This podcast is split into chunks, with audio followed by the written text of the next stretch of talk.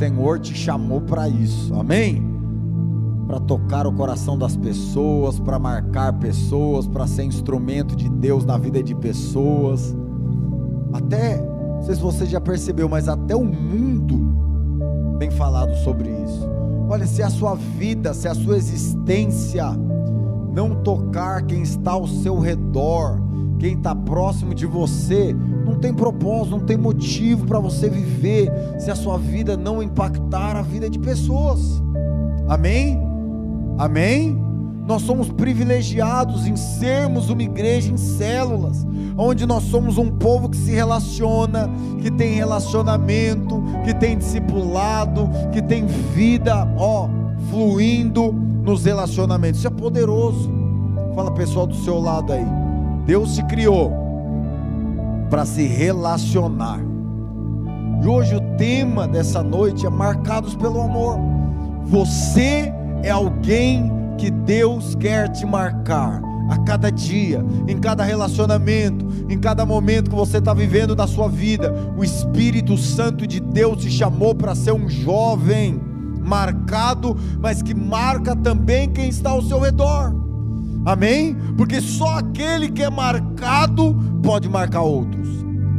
A Bíblia diz que nós devemos queimar como tição. Sabe o que é o tição?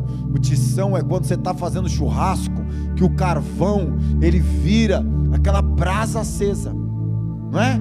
Você assopra assim, o que acontece com ele? Ele acende. Quando vem o vento, o vento não é para apagar o fogo, o vento é para o que, irmãos? Deixar mais forte. Não é assim?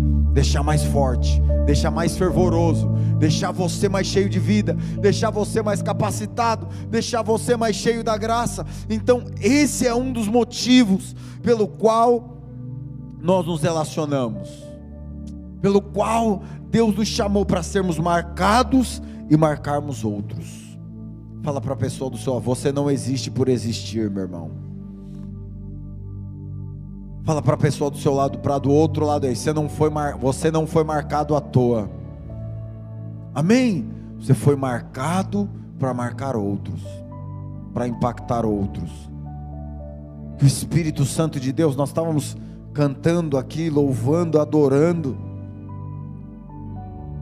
Sabe que o seu espírito não lembro qual foi a música que estava cantando aqui. Esqueci. A penúltima música. Oi? Eu quebro meu vaso e não importa o preço do perfume derramado, a sua presença vale mais. Obrigado. A sua presença vale mais. Vale mais. Vale mais qualquer coisa desse mundo. Entende? vale mais do que qualquer coisa que o mundo possa nos oferecer. A tua presença vale mais. Será que você pode fechar os seus olhos e dizer isso agora? Fala isso para o Senhor por mais um instante. Aí, só você e Ele, cochicha isso diante do Espírito Santo. Senhor, não importa o preço, Sua presença vale mais, Senhor, do que qualquer coisa. A Sua presença vale mais. A vida com o Senhor vale muito mais.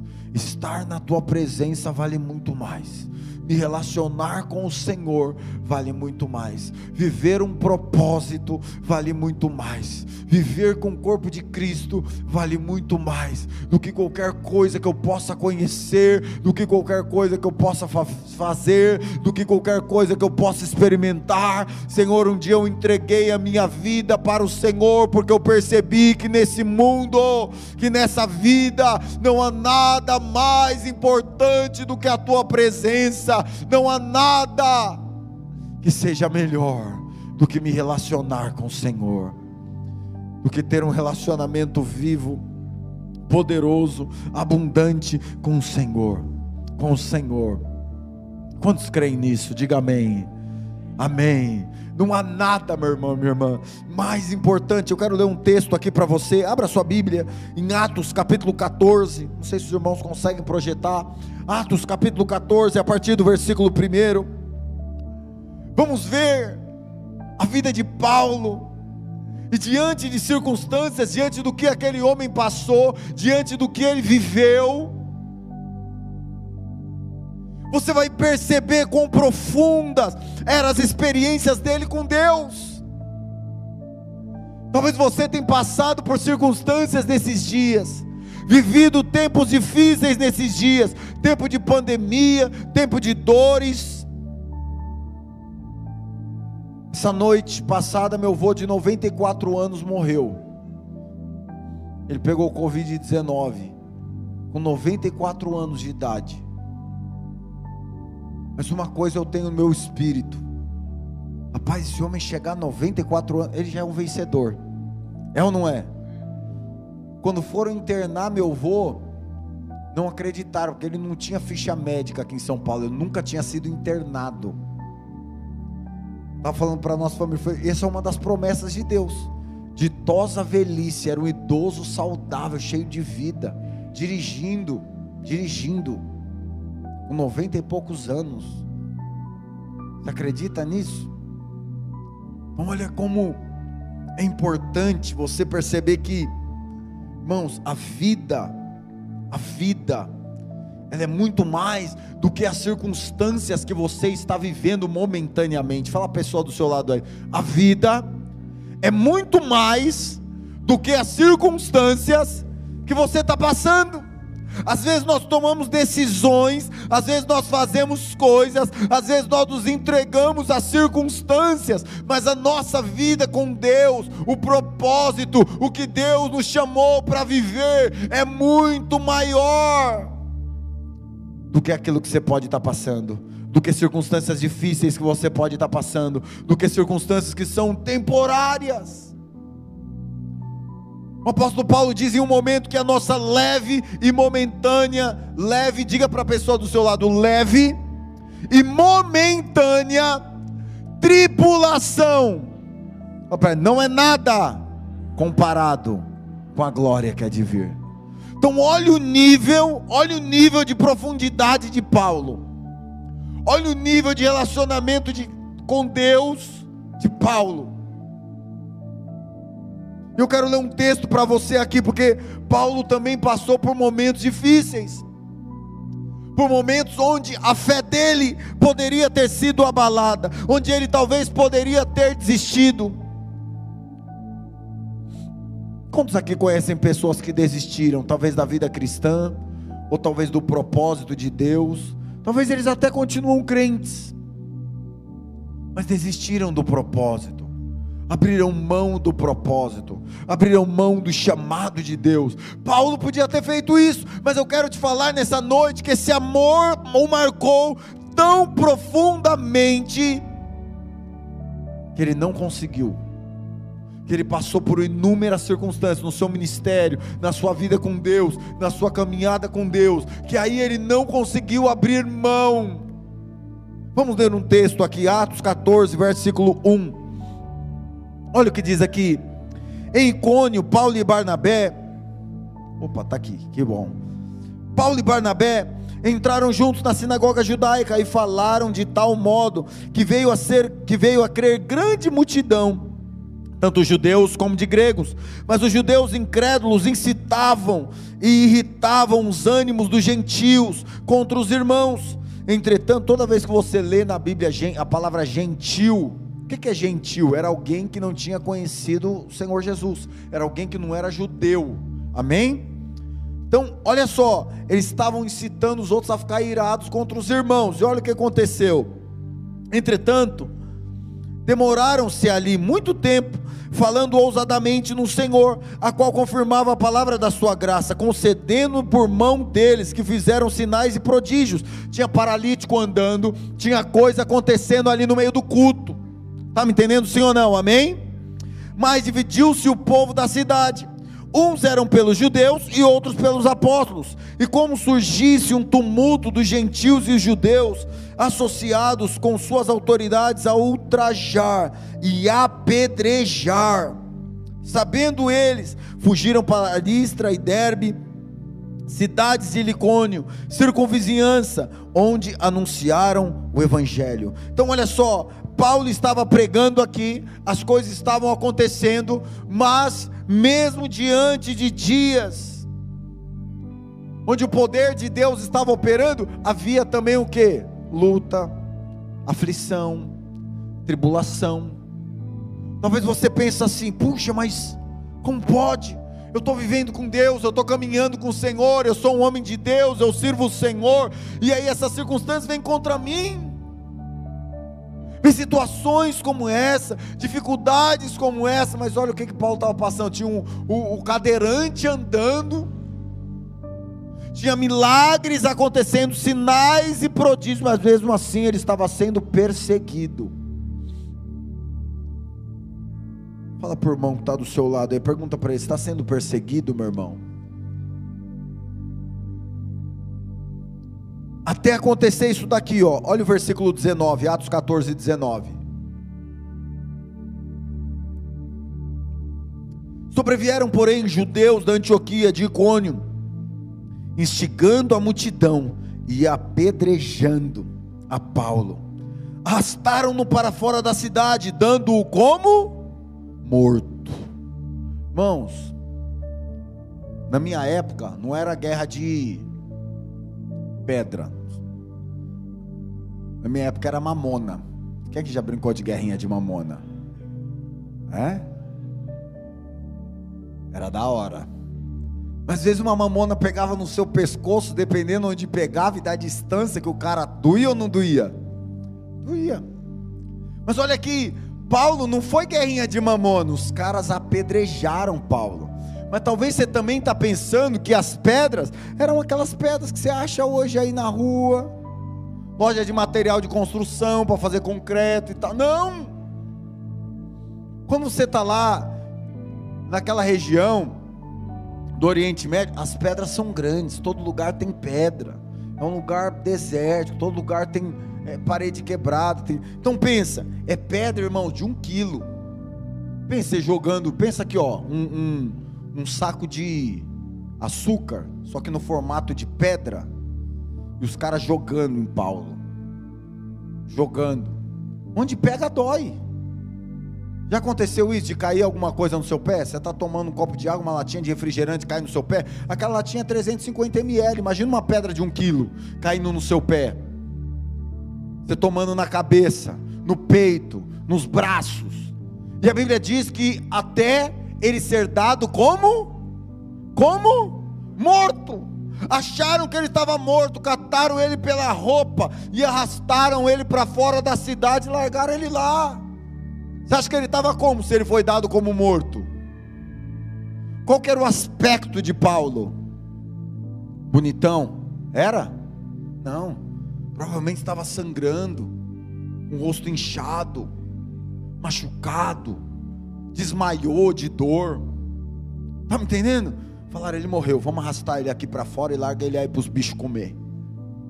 Olha que coisa, talvez, irmãos, há momentos na sua vida aonde você vai passar por circunstâncias que vai doer. Talvez você não estava lá na Holy Fest, né? Nossa Holy Fest esse ano.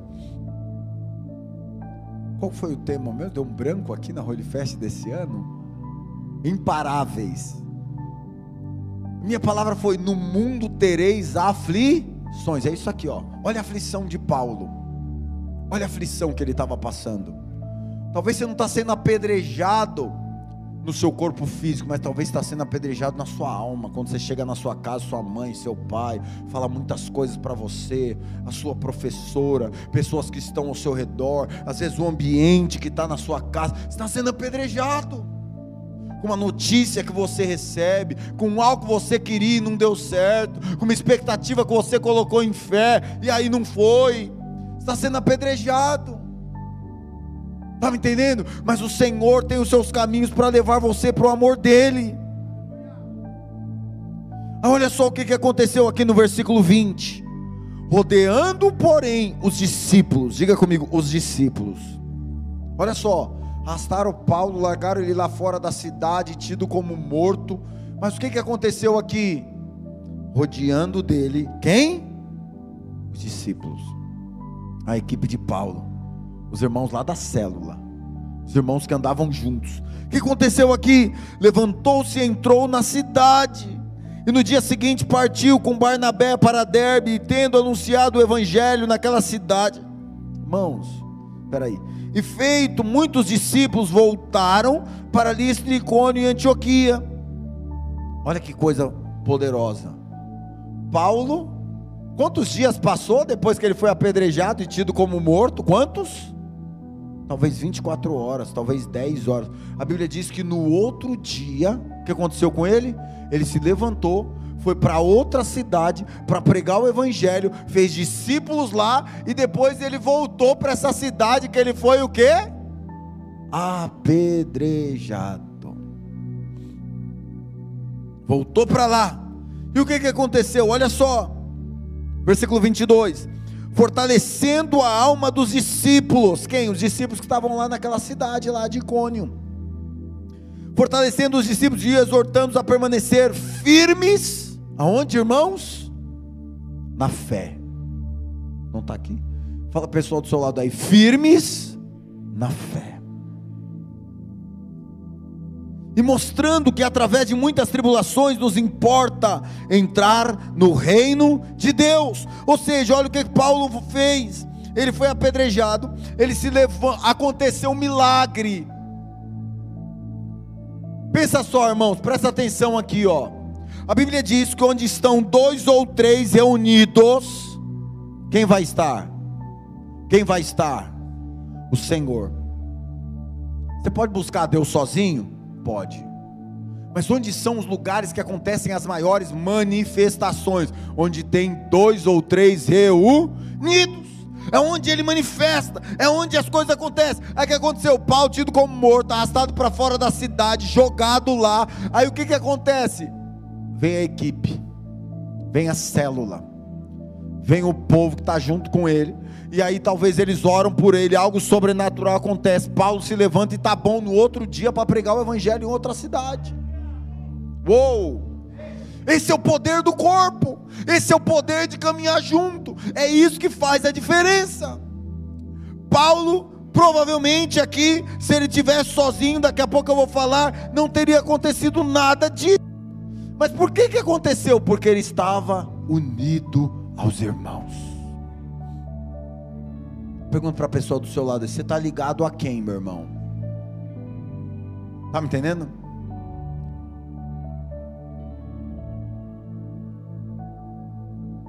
Você está ligado a quem? Da mesma forma, nos dias de hoje, você está igual Paulo.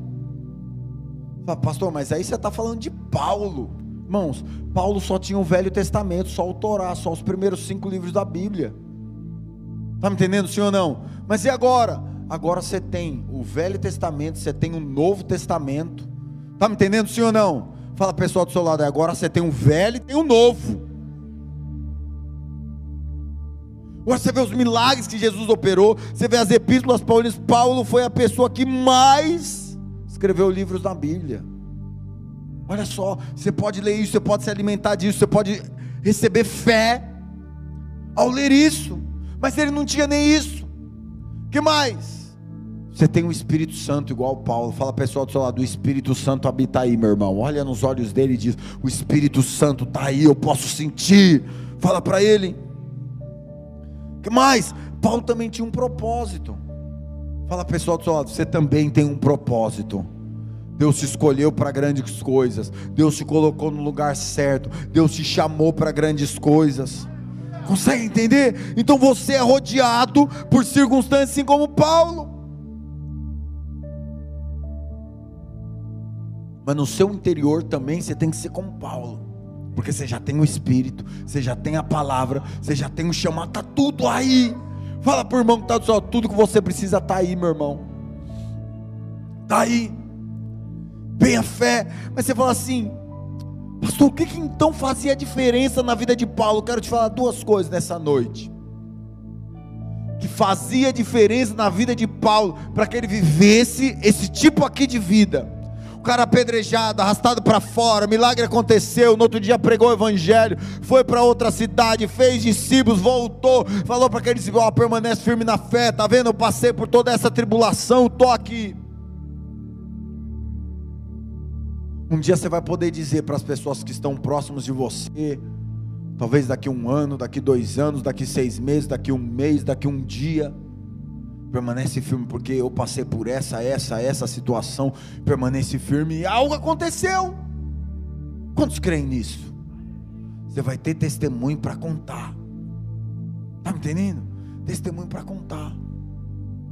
As pessoas vão olhar para você e vão dizer: não era possível, mas como que pode acontecer isso aí com fulaninho, com essa fulaninha aí? Como que pode a vida dele estar assim? Mas qual que é a primeira coisa que Paulo levava tanto a sério? Abra aí a sua Bíblia. Gálatas capítulo 6, verso 14. Gálatas 6, 14. Olha o que diz aqui. Mas longe esteja de mim gloriar-me, senão na cruz do nosso Senhor Jesus Cristo. Olha só, pelo qual o mundo, diga comigo, o mundo está crucificado para mim e eu para o mundo. Essa é uma das chaves, irmãos. Você quer vencer tudo que te rodeia? Você quer vencer as circunstâncias? Você quer vencer os apedrejamentos? Você quer vencer e permanecer inabalável? Você quer vencer e continuar correndo mesmo diante de circunstâncias difíceis? O que, que Paulo fez? Eu estou crucificado para o mundo, e o mundo está crucificado para mim.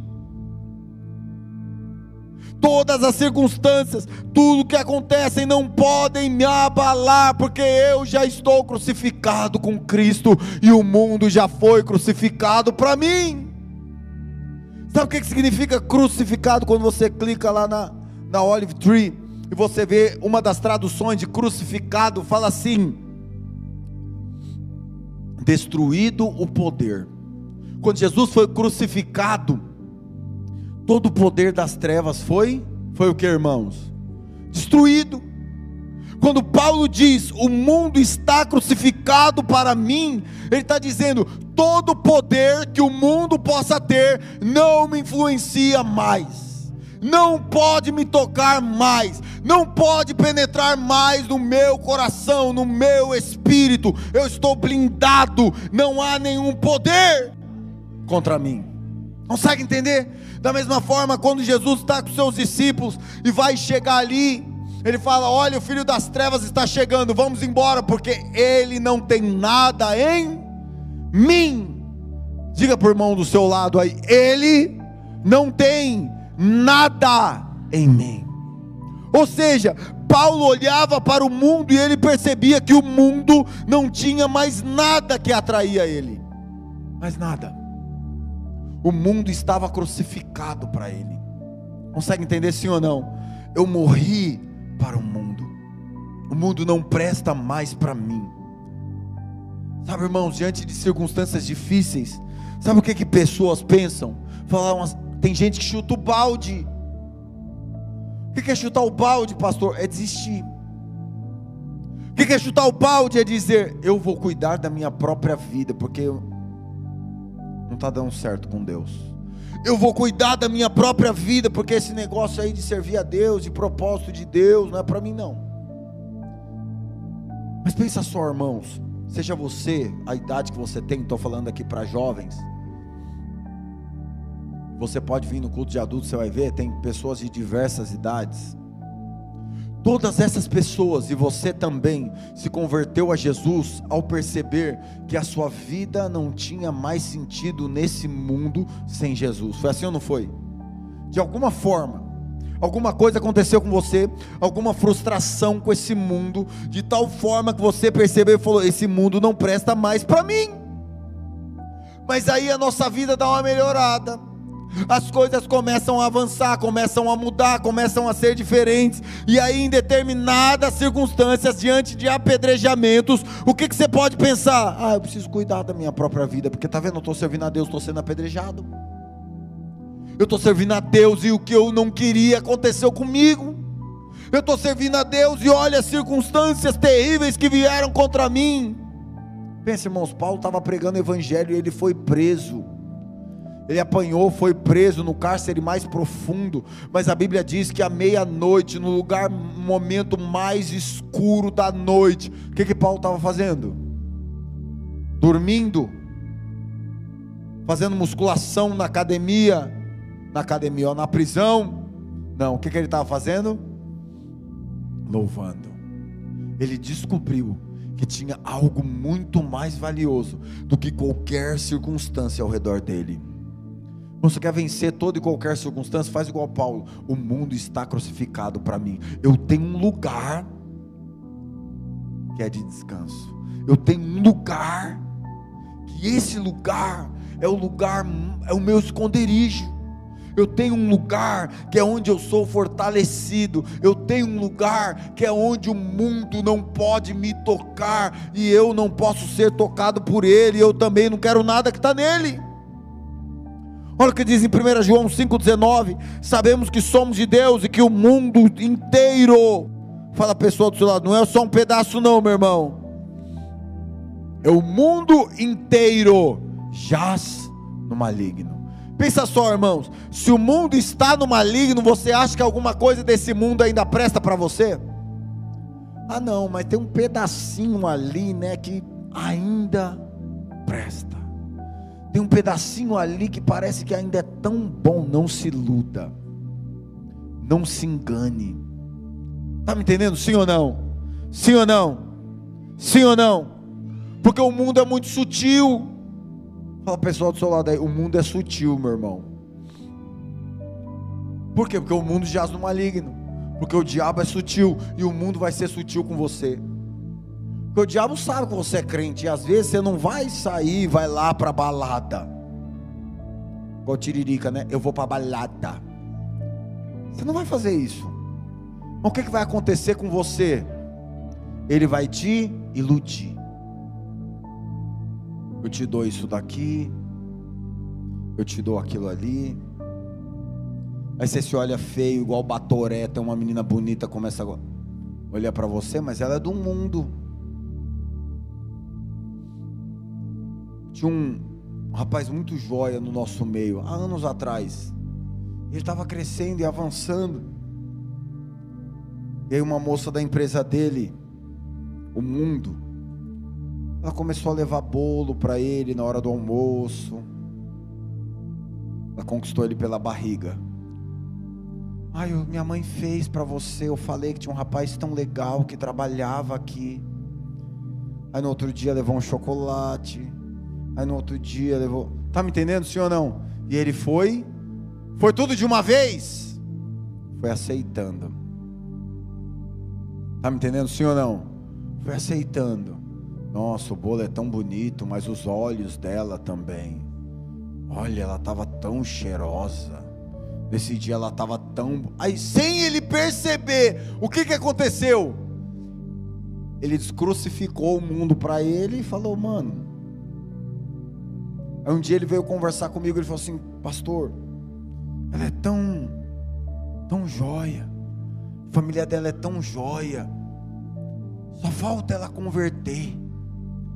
Falei assim, irmão, se você me falasse que ela era uma uma garota de programa, se você me falasse que era muito mais fácil. Você está me falando que ela é tão boa assim que ela não precisa de Jesus. Ela não precisa de Jesus.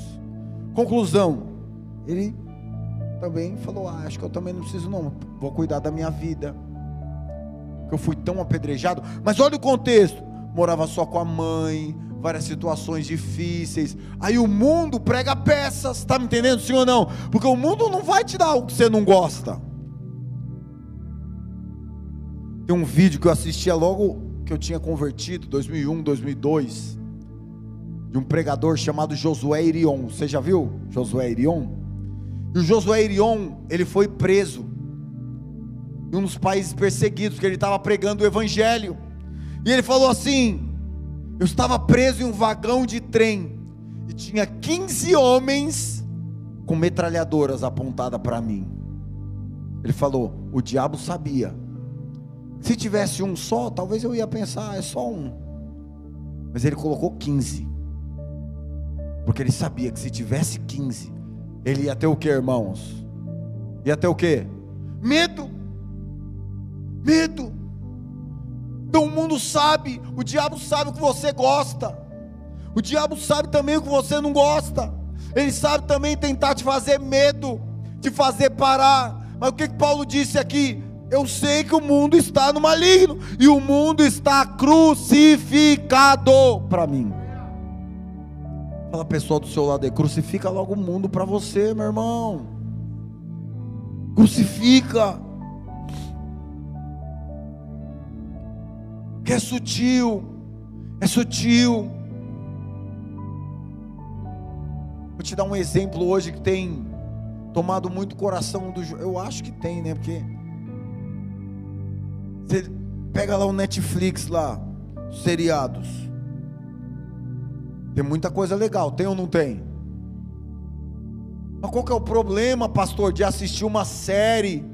O problema é quando você liga a série e não consegue parar. Aí você assiste um capítulo, 50 minutos, assiste o segundo, o terceiro, o quarto, você fala, mano, você já está quatro horas comendo aquilo, comendo, comendo, comendo, comendo lá, o cara batendo no outro lá, o justiceiro atirando em todo mundo. Você fala, mano, tá me entendendo, sim ou não? Como que você sai depois de quatro, cinco, seis horas assistindo aquela série? Cheio do espírito. É assim? Não, você foi roubado. Você foi roubado. Você foi roubado. E às vezes você fala, nossa, vou ler a Bíblia. Dez minutos, dá uma piscação, um sono. Não é assim? Você vai ler o livro do jejum, você não consegue ler o capítulo. Esse dia até ficou chato. Eu falei, falei numa reunião aqui que eu estava com os outros. Falei, tem gente que só lê dois livros no ano, que são os dois do jejum, e olhe lá. Aí a irmã, cutucando o marido dela, tá vendo? É até engraçado. Tá vendo? Tipo assim, mas, gastar mais tempo com o quê? Eu estava ouvindo esses dias uma pessoa, o cara falou: eu leio três livros simultaneamente. Eu leio de manhã, eu leio depois do almoço e eu leio à noite. Falei, meu Deus do céu. Às vezes você fala assim, nossa, o pastor Luiz, o pastor Luiz já leu mais de 3 mil livros. Mas às vezes você quer ser, você olha o pastor Luiz e você pensa assim, não, eu vou ser o pastor Luiz um dia. Assistindo Netflix seis horas por dia. Você é igualzinho. Ah, vai. Tá me entendendo, sim ou não? Crucifica. Tá me entendendo? Estou falando aqui que você não pode assistir. Você está me entendendo o que eu quero dizer, sim ou não? O problema é você ficar seis horas assistindo, quatro horas assistindo. Para, assiste uma só. Tenha domínio próprio. Seja alguém que crucifica o mundo. Talvez é a ganância.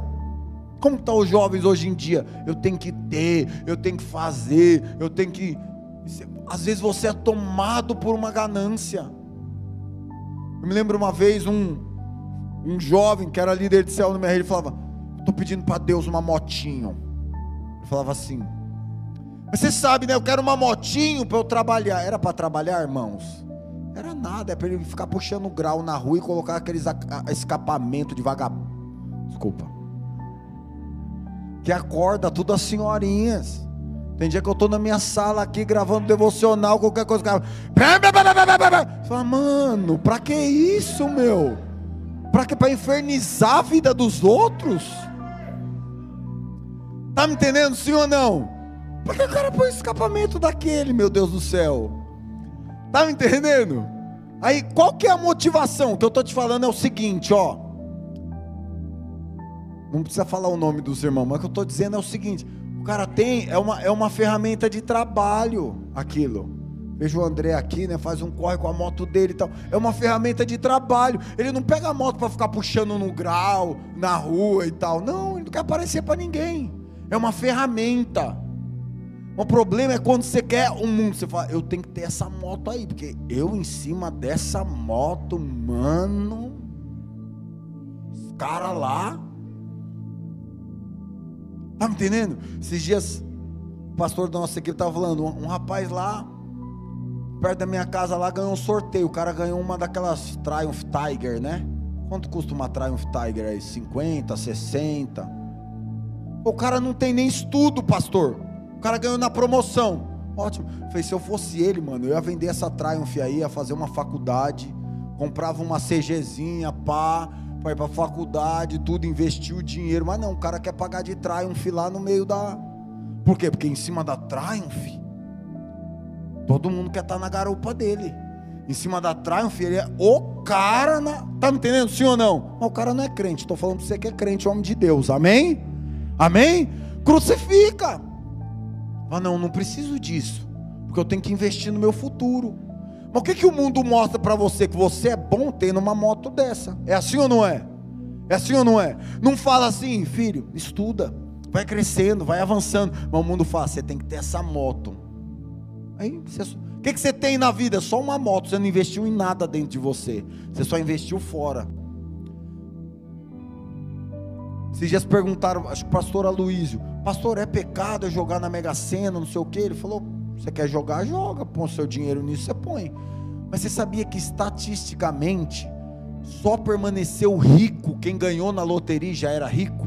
Quem ganhou na loteria era pobre, acabou com tudo. Por quê? Porque ele era pobre. Ele não era rico aqui dentro. Quem era rico já, o cara já era rico aqui dentro. Ele já sabia lidar com dinheiro, já estudava, ele já pá. Então ele ganhou, aquilo só somou no que ele tinha. Mas quem não tem nada, porque nunca adquiriu nada, ele ganhou e aquilo só se tornou uma ilusão, só piorou a vida dele. Está me entendendo? Sim ou não, irmãos? Sim ou não? Amém? Amém? Então olha só, fala a pessoa do seu lado aí, crucifica para o mundo, meu irmão, crucifica o mundo para você.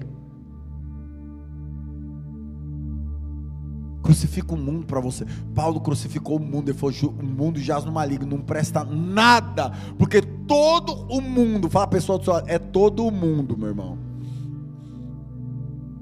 todo. Quando você olha o todo, você fala: nada daí presta para mim. Mas tem uma segunda coisa que estava ali com Paulo, que o ajudava a perseverar e a não desistir.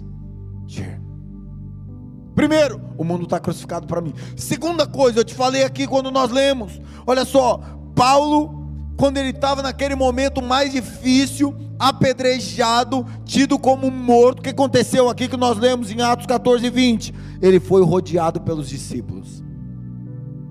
Paulo não vivia sozinho. Esses são dias onde cada vez mais o mundo tem pregado uma solidão. Esses são dias onde cada vez mais as pessoas estão depressivas, solitárias, onde o coração delas é ocultado, onde elas não revelam para ninguém, onde elas estão escondidas. Consegue me entender sim ou não? Sim ou não? E aí não há avanço quando nós, irmãos, estamos sozinhos, seja fisicamente ou seja espiritualmente. O que, que vai acontecer? Na hora que você ser apedrejado, você vai estar sozinho. Porque você está caminhando sozinho. Eu louvo a Deus que nós somos uma igreja de relacionamento. Está me entendendo? Sim ou não? Sim ou não? Eu louvo a Deus que nós podemos fazer parte de uma célula. Louve a Deus que você tem um líder de célula que cuida de você. Você tem um discipulador, você tem um obreiro, uma obreira aqui, o Wellington e a Amanda que vieram para cá, com tanto amor abençoar as nossas vidas. Amém, irmãos? Sinto muito feliz de tê-los aqui. São bênçãos de Deus nas nossas vidas. Então que o seu coração seja um coração sempre aberto para cima. Tá me entendendo, sim ou não? Porque quando a gente abre para cima, olha Paulo aqui. Fala, pastor, mas Paulo ele tinha discípulos. Paulo, ele tinha as três esferas de relacionamento. Você sabe quais são? A primeira esfera de relacionamento é você ser liderado por alguém. Pergunta para a pessoa do seu lado aí: quem é o seu líder? Pergunta para quem te acompanha? Para quem você abre o seu coração? Está me entendendo, senhor? Não, não, eu sou sozinho, lobo solitário, lobo alfa. Vai apanhar muito na vida. Até o lobo lá caminha na, na alcateia lá, não anda sozinho. Até os animais, já, já percebeu isso? Até os animais não andam sozinhos, não vivem sozinho. Deus não criou o homem para viver sozinho. Deus viu que era muito ruim que o homem estivesse só, aí criou uma auxiliadora, falou: cresce, multiplica, se relaciona, amém? Porque Deus é um Deus de relacionamento. O próprio Deus, quando falou, vamos fazer o homem, ele falou o que? Fa? façamos. Por quê? Porque Deus é um ser que se relaciona. Façamos. Ou seja, Paulo, ele se relacionava com os apóstolos. Sabia que Paulo prestava contas ali para Pedro? Ele se relacionava com os apóstolos. Ele tinha líderes com ele, pessoas que direcionavam ele. Consegue compreender sim ou não? Sim ou não? Irmãos, muitas vezes o nosso relacionamento com os nossos líderes eles vão ser muito bons, sabe por quê? Olha aqui, ó. Hum, até Jesus, olha o que Jesus fala aqui para Deus: manifestei o teu nome aos homens que me deste do mundo. Ou seja, até Jesus, fala a pessoa do seu lado aí, até Jesus andava com pessoas. Está me entendendo? Até Jesus, em um certo momento da sua vida, teve líderes, foi seu pai e sua mãe. Honrou, foi lá, João Batista, me batiza aqui, ó. João Batista falou: Rapaz, você é doido, mano. Eu não sou digno de amarrar seu tênis. Como que você vem aqui para eu te batizar? Aprendeu, coração ensinável. Agora olha só, Paulo, ele tinha os apóstolos. Então, os nossos líderes muitas vezes vão ser aqueles. Já viu o treinador do time de futebol? Como que é? Ele está lá, ele treina o cara, ele manda o cara chutar várias vezes no gol até o cara acertar, tem todo aquele processo, aí vai para academia, aí corre, aí não sei o que, todo todo treinador, toda pessoa que te lidera, às vezes ela vai falar coisas que você não vai gostar de ouvir. Você sabia eu como como dentista eu aprendi na faculdade, quando você está sentindo o seu próximo mau hálito, mano, você já matou uns cinco ao seu redor. Sabia? Porque se você sentiu o seu próprio mau hálito, é porque está terrível. Fala pessoal do seu lado, não queira sentir o seu próprio mau hálito. Sabe por quê? Queira ter alguém que te avise. Quem que vai te avisar que você está com bafo? É só quem tem um bom relacionamento com você, sim ou não? Sim ou não? Irmãos, eu sou assim, se eu estou comendo com alguém, pode ficar tranquilo. Se você estiver do meu lado, você sorrir assim, tiver um alface no seu dente, se tiver com um tarzan pendurado no seu. Eu vou te avisar. Vou falar, mano, você está com tarzan aí, passa a mão, você é louco, mano. Vou avisar. Por quê? Porque é minha obrigação, quero te abençoar. É assim ou não é? Agora, tem coisas na vida que nós estamos fazendo e nós não percebemos. Por que nós precisamos de líderes? Porque os nossos líderes, eles percebem coisas que nós não percebemos, eles enxergam coisas que nós não enxergamos. Sabia disso? Sim ou não? Sim ou não? Não enxerga. Hoje eu tenho 38 anos, minha filha mais velha tem 12, está aí ouvindo o papai com as amigas dela. Eu enxergo coisas que ela não enxerga Enxerga, porque ela só tem 12 anos. Está me entendendo, sim ou não? Mas eu tenho 38, já passei mais coisa na vida, já sofri mais coisas, já fiz coisa que não deu certo, mas também fiz coisa que deu certo, e eu falo, faz desse jeito. Está me entendendo? Então na nossa vida sempre tenha. Fala a pessoa do seu lado aí, louve a Deus que você tem um líder, meu irmão. Tenha sempre o coração ligado à sua liderança porque isso vai fazer com que coisas que você não está enxergando, você passe a enxergar. Mas às vezes para isso, você também vai ouvir coisas que você não gosta de ouvir. Tá me entendendo? Sim ou não? Sim ou não? Tipo, mano, vai lá escovar os dentes que você tá com bafo. Você gosta de ouvir isso? Tô te dando um exemplo natural. Não. Oh, tá falando que eu tô com bafo, mas você tá mesmo? Você quer matar todo mundo? É? Tá me entendendo? Então há coisas que só quem caminhou mais do que a gente vai poder perceber. Olha o que Paulo diz, fala: sede meus imitadores, assim como sou de Cristo. Todos nós temos que ter gente que andou mais que a gente. Tá me entendendo? Sim ou não? Sim ou não? Todos nós temos que ter referenciais, e esses referenciais têm que falar na nossa vida. O problema é que às vezes, eu estava falando isso esses dias aqui para os irmãos. Irmãos, olha como os coaches cresceram na pandemia. Online. O cara tá lá na mansão dele, É assim ou não é? Não critico, tem, tem caras que são bons de verdade.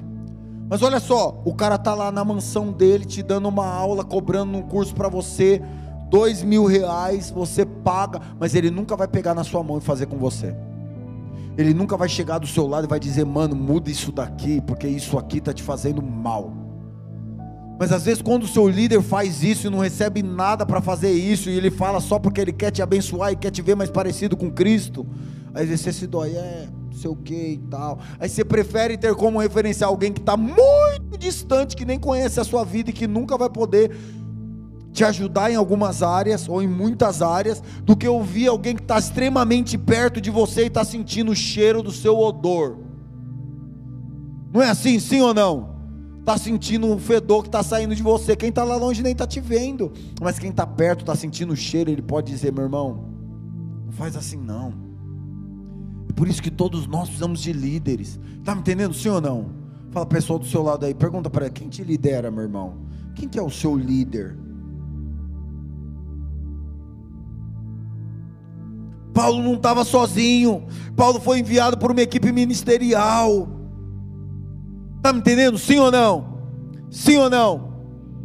Você sabia que é comprovado que pais que têm filhos como amigos vai dar problema? Porque o filho se tornar amigo do pai é uma consequência. Hoje eu sou amigo do meu pai. Eu tenho 37 anos, eu tenho minha família, meu pai tem 70 anos. Então nós somos muito amigos hoje. Tá me entendendo, senhor ou não? Hoje falei com ele, foi muito bom. Então olha só, hoje nós somos amigos. Eu tenho ele como um amigão. Tenho ele como uma pessoa que me orienta muito também. Mas em momentos da minha vida, o que que aconteceu? Eu tive que tomar o que, irmãos? Às vezes bronca. Tá me entendendo, senhor ou não? Ouvir o que eu não gostava, ter que ter responsabilidade eu me lembro uma vez, meu pai me colocou na datilografia. Você nem é dessa época. Você era do computador. Na minha época era máquina de escrever. Tá, tá, tá, tá, tá, tá, tá. Aí tinha prova prática. A mulher te dava um minuto para você digitar um texto. Você errasse três vezes, você tinha que jogar fora a folha. Treinava tudo de novo, mais umas três aulas para depois você refazer o teste. Eu odiava aquilo. Mas hoje eu estou lá na Vila Mariana ouvindo o pastor Wilson e muitas vezes eu digito olhando para ele. Eu nem preciso ficar olhando para o teclado, o computador. Ai, o que, que eu estou digitando? Mas quem fez isso por mim? Meu pai vai na datilografia, vai acordar cedo, 8 horas da manhã, vai pegar o busão, vai lá, vai sair 10 horas, vai para casa de busão, vai depois para a escola, vai voltar. Era doído. Tá me entendendo? Sim ou não? Você queria? Não, você não queria, mas fez bem. Hoje eu vejo o que? O fruto, o resultado. Eu falo, caramba, deu certo, foi bom. Mas na hora que eu estava ali, meu pai foi para datilografia. Amanhã cedo tem datilografia, hein? O que, que eu pensava? Oh, coisa chata. Tá me entendendo, sim ou não? Oh, coisa terrível. Eu não queria fazer esse negócio. Para que é isso? Para quê? Para quê? Tá me entendendo? Sim ou não? Hoje é muito útil. Mas na época eu não conseguia compreender. Compreender. Tem coisa que você não precisa compreender. Você olha e fala assim: Rapaz, se aquela pessoa que andou mais do que eu está falando isso é bom, pôr barba de molho. É o seu pai e sua mãe é o seu líder, quem caminhou mais tempo que você olha e você fala: opa, peraí, isso aí é importante. Está me entendendo? Sim ou não? Sim ou não? Preciso correr aqui. Mas aí também, como consequência de um relacionamento assim, é igual eu falei, quando eu amadureci, meu pai agora é quem? É meu amigo. Você olha Jesus depois de três anos e meio com os discípulos dele o que, que Jesus disse? Não vos chamamos mais de servos, e sim de amigos. Vocês agora são meus amigos. Vocês estão comigo aqui. Estamos morando junto no Getsemane. Estamos passando junto o sofrimento. Estamos aqui na Páscoa, aqui eu vou morrer e tal. Aí Jesus falou: Vocês são meus amigos. Olha que coisa poderosa. Que coisa maravilhosa. Amém, irmãos? Isso é poderoso demais.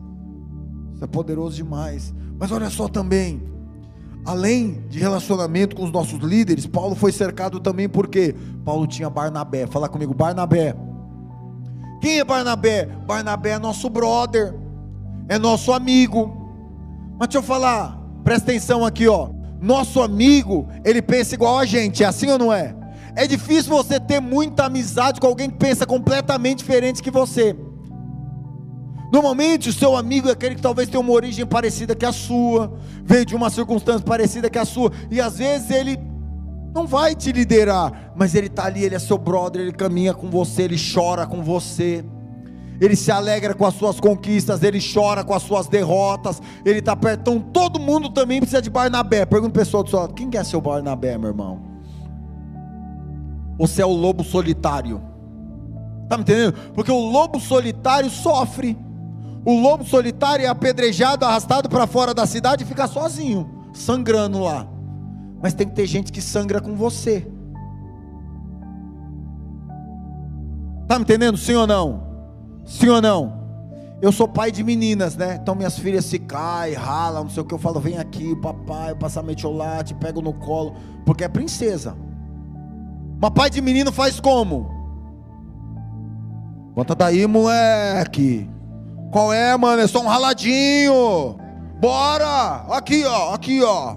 Você caiu da bike, o pai já caiu da moto, se ralou todo, quase morreu. Vamos aí. Aí o moleque levanta, é mesmo, pai. Não sei o quê. É assim ou não é? Não, não é porque você não tem filho ainda. No, com exceção do chute, tá? Me empolguei. Então olha só, seu líder às vezes vai ser esse pai que fala, mano, levanta daí, vamos e tal. Seu amigo é quem? Ô, oh, mano, tá doendo, né, mano? Ixi, mano, eu caí um dia também. Vai pra caramba, né? Mano, tá sangrando, hein? Ixi, mano. Mas vai dar tudo certo, vai dar. Eu tô com você aqui, ó. Vamos chorar junto aqui, não tem problema não. Tá me entendendo? Sim ou não? Sim ou não? Então Barnabé é esse cara que vai estar do seu lado, vai chorar junto com você, vai ajudar você a se sentir bem, vai cair de bicicleta do seu lado, vai sangrar junto com você vai acontecer. E é bom também? É, você tem que ter amigo assim. Pergunta para a pessoa: você tem amigo assim ou você é sozinho na vida? Bom, se você não tiver, você tem que ter. Nós somos uma igreja em célula para isso também. Não, não tem amigo, não, não converso com ninguém, mano. A vida vai ser muito difícil para você, muito sofrida. Quantas vezes amigo meu ia dormir lá em casa e trocava uma ideia. Tá me entendendo, senhor ou não? Abriu o coração, mano, tá mó difícil tal. Passando por essa circunstância, por aquela, orava junto e tudo. Tá me entendendo, sim ou não? Pergunta o pessoal do seu lado de novo aí, quem é seu Barnabé, meu irmão? Se você não tem um Barnabé, você precisa construir vínculos com as pessoas.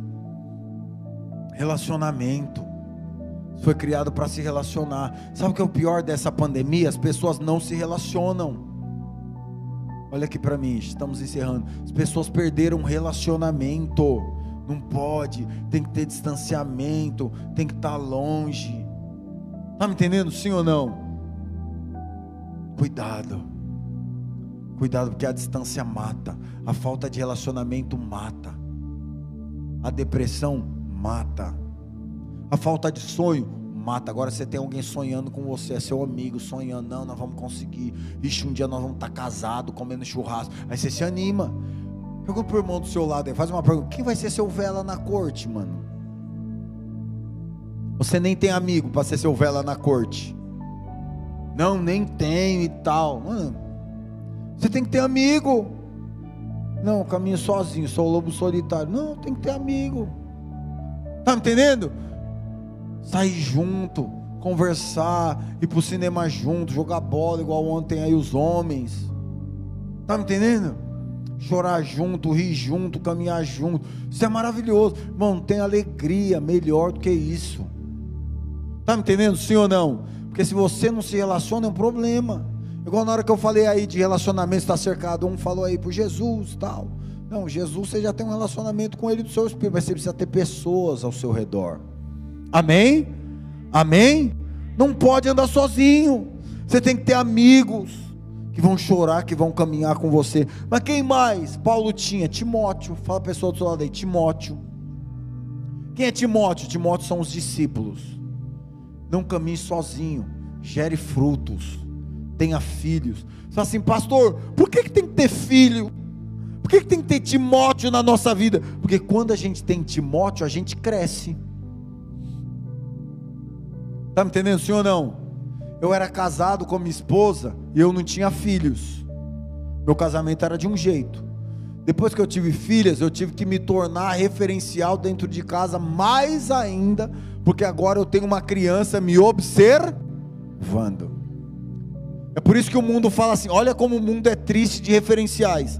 O mundo diz assim: faço o que eu falo, mas não faz o que eu faço.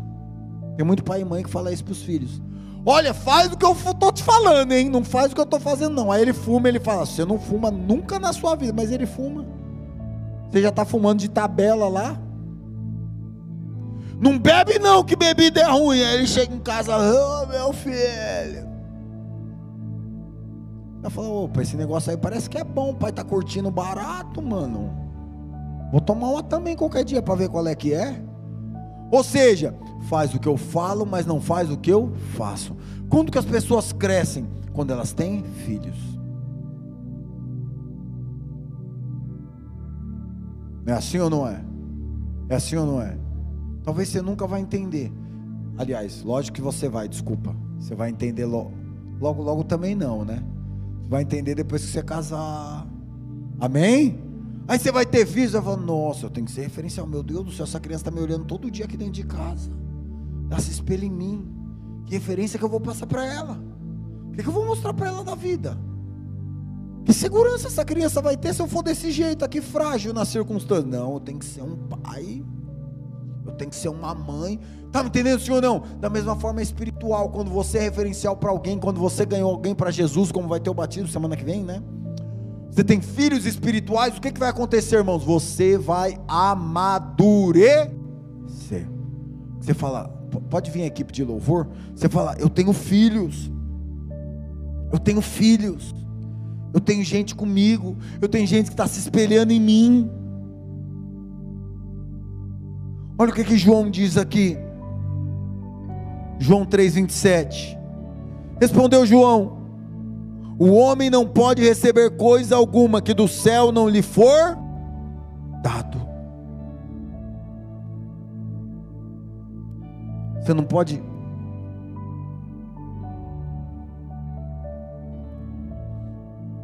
Você não pode ter bons relacionamentos você não perceber. Fala assim: peraí, Deus colocou essa pessoa na minha vida, Deus me deu essa pessoa, só que é um presente de Deus para mim. Está me entendendo, sim ou não?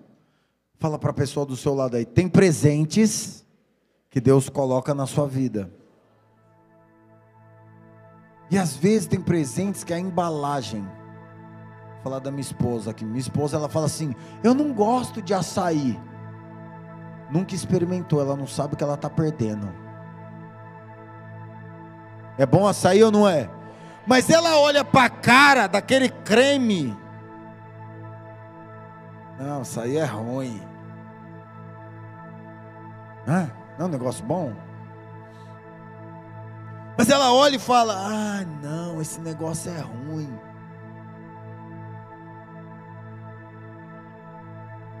Ela não sabe como vai ser bom quando ela abrir mão do que? Apenas do que ela está vendo. Às vezes você não se relaciona com pessoas porque talvez você não entendeu o coração. Você está apenas olhando o que? Aqui, ó, a capa.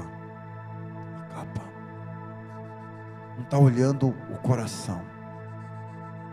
Relacionamento é coração. Fala pessoal, relacionamento é coração. Quando você coloca o coração, coisas espirituais, poderosas, sobrenaturais acontecem. Vínculos poderosos acontecem. Paulo foi levantado. Olha só, presta atenção. Paulo ele foi levantado do apedrejamento porque ele tinha bons relacionamentos.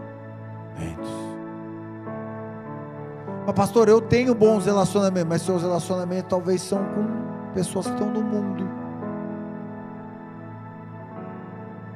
Seus referenciais talvez são pessoas que estão no mundo. Eu tenho um bom relacionamento com o cara lá que eu jogo bola, que nem é crente. Pastor, mas aí ele vai morrer então, vai para o inferno, não posso pregar o evangelho. Você tem que fazer isso. Está me entendendo? Sim ou não? Sim ou não? Mas o seu relacionamento profundo é com quem?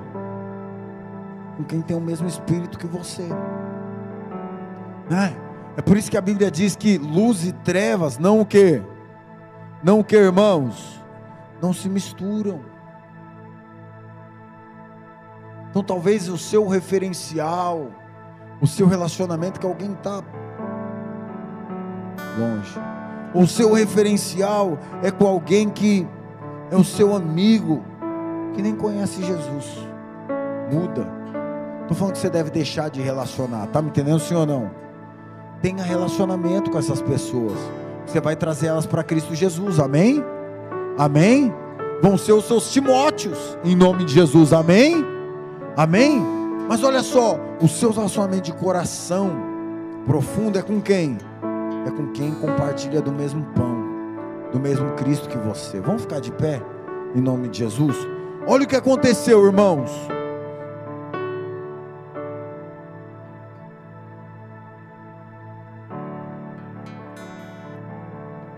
Os discípulos, olha só como é profundo relacionamento. Os discípulos eles estavam andando com Jesus. Presta atenção. Olha aqui para mim. Após Jesus ressuscitar, Jesus aparece no caminho de Emaús para os seus discípulos. Preste atenção, olha aqui. E aí o que, que acontece? Eles estão andando com Jesus. Jesus está contando para eles parábolas. Mas Jesus não falou, ó, sou eu, Jesus e tal. Mas aí eles percebem que é Jesus quando Jesus partiu o pão. Eu não sei se você sabe, na cultura judaica, quando alguém chegava na casa de alguém ou chega e a pessoa parte o pão, o maior pedaço é para quem? Para quem mora na casa ou para o visitante? Para o visitante.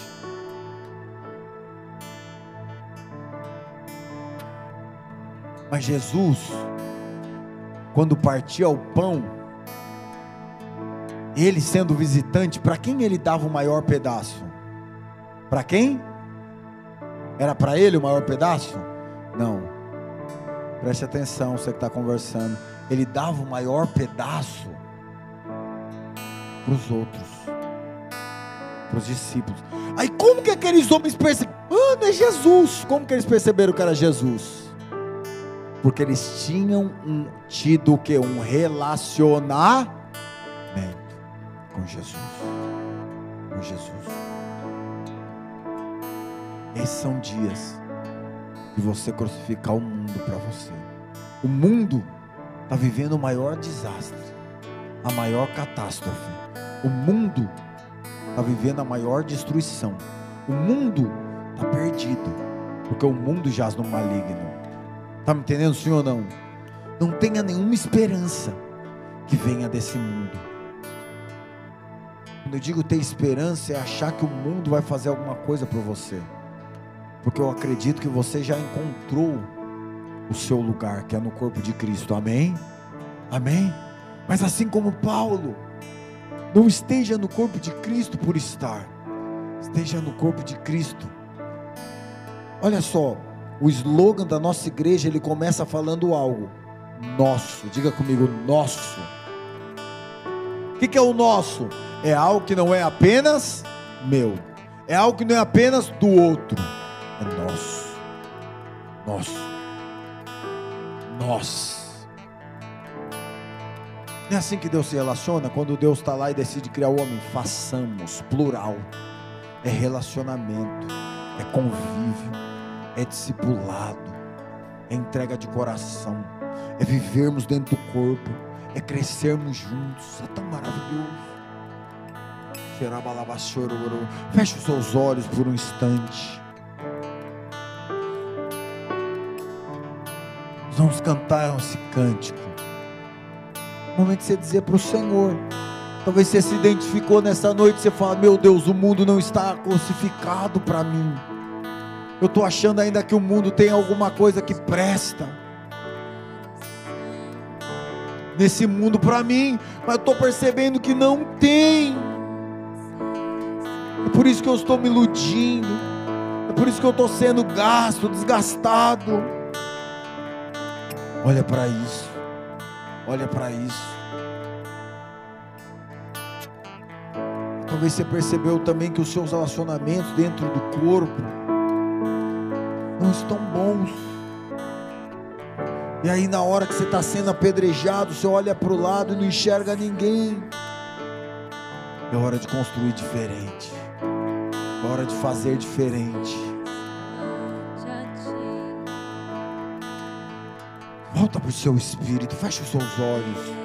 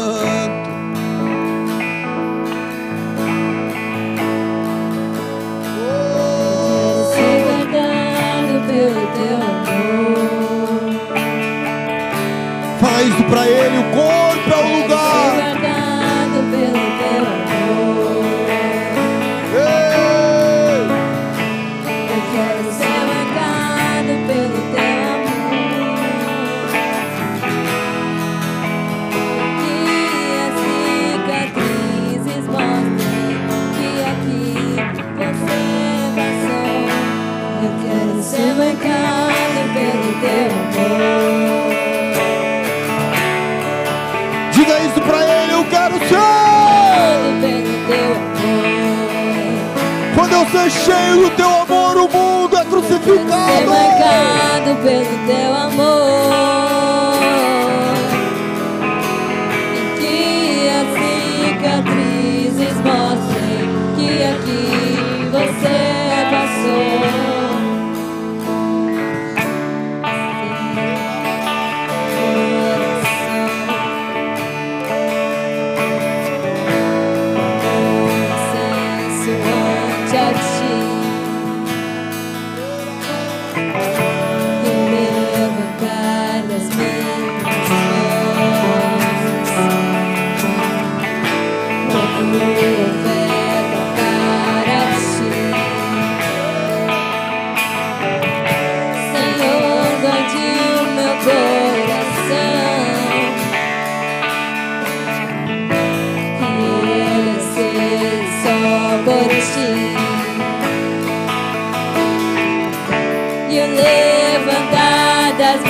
com ele.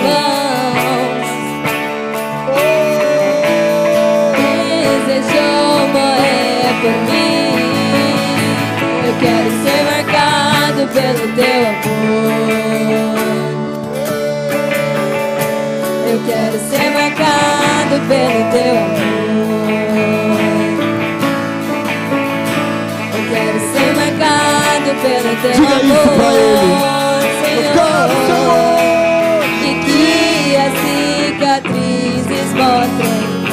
que você passou. Eu quero ser marcado pelo teu amor. Eu quero ser marcado pelo teu amor. Eu quero ser marcado pelo teu amor, Senhor. E que as cicatrizes botem que aqui você passou.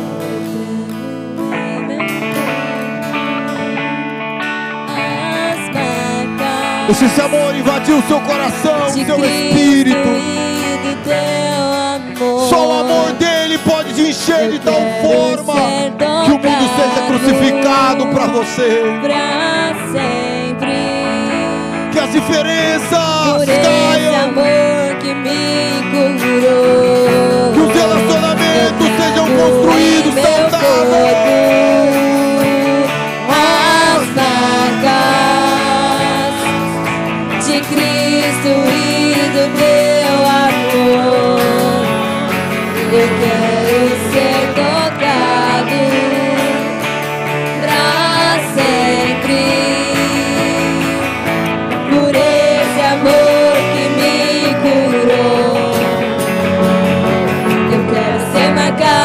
Pelo teu amor.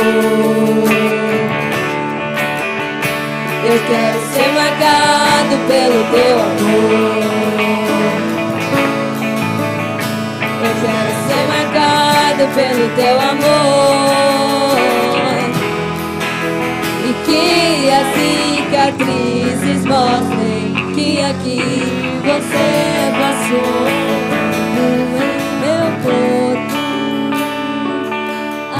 Declare isso. As marcas. de Cristo do teu amor. Olha o quanto você foi amado, o quanto você é amado por Ele. Nada pode te comprar,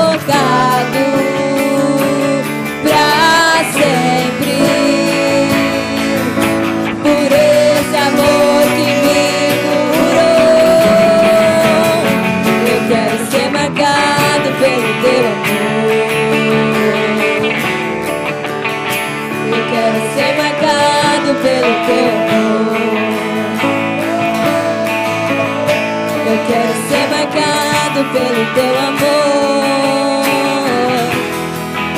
E que as cicatrizes mostrem que aqui você passou. Eu marcado pelo teu amor. Oh, Espírito Santo de Deus.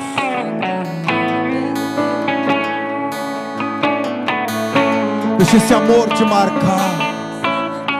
Deixa esse amor encher o seu espírito nessa noite. De maneira tão sobrenatural, tão poderosa. Sinta-se tão amado, tão amado a ponto de dizer que esse mundo não te merece, meu irmão. A ponto de dizer que esse mundo não tem nada em você. Que esse mundo não tem nada para te atrair, as marcas de Cristo são o que te atrai. O amor dele, as marcas, nas mãos, nos pés, no lado, é o que nos atrai. É o que atrai os nossos olhos para Ele, é o que atrai a nossa vida para Ele, é o que atrai o nosso desejo de cumprir o propósito que Ele tem para nós. Quando você é tão afetado por esse amor, as diferenças caem, é simples se relacionar, a abundância vem, os relacionamentos fluem.